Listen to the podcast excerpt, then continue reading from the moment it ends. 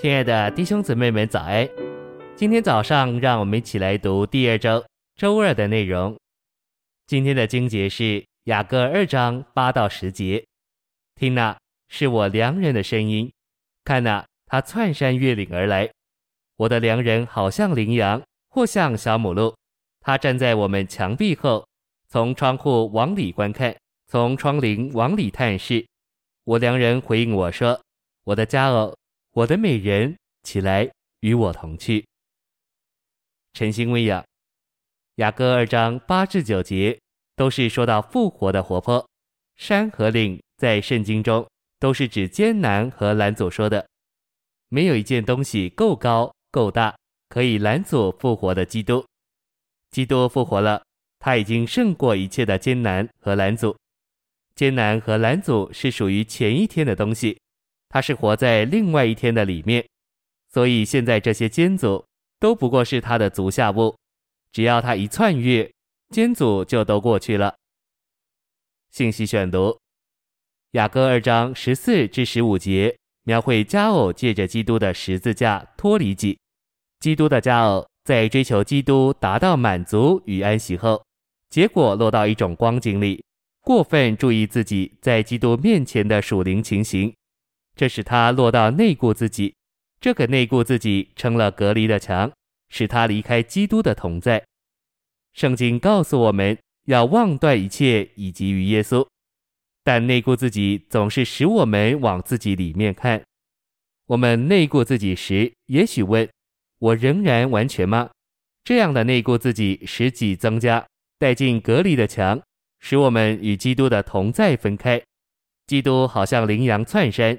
又像小母鹿越岭而来，显出他胜过艰难的复活大能，而一再呼召加偶从他下沉的光景中起来，并从那使他与基督分开的情形中出来，与基督同去。主要我们经历他的十字架，使我们能进入他的复活。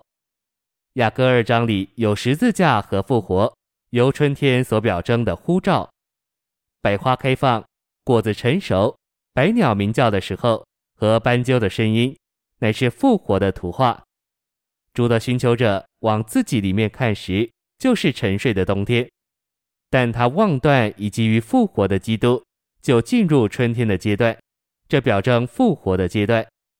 基督为要使他的佳偶得着加力并鼓励，使他起来离开他内顾自己的下沉光景，就借着羚羊的窜山和小母鹿的越岭。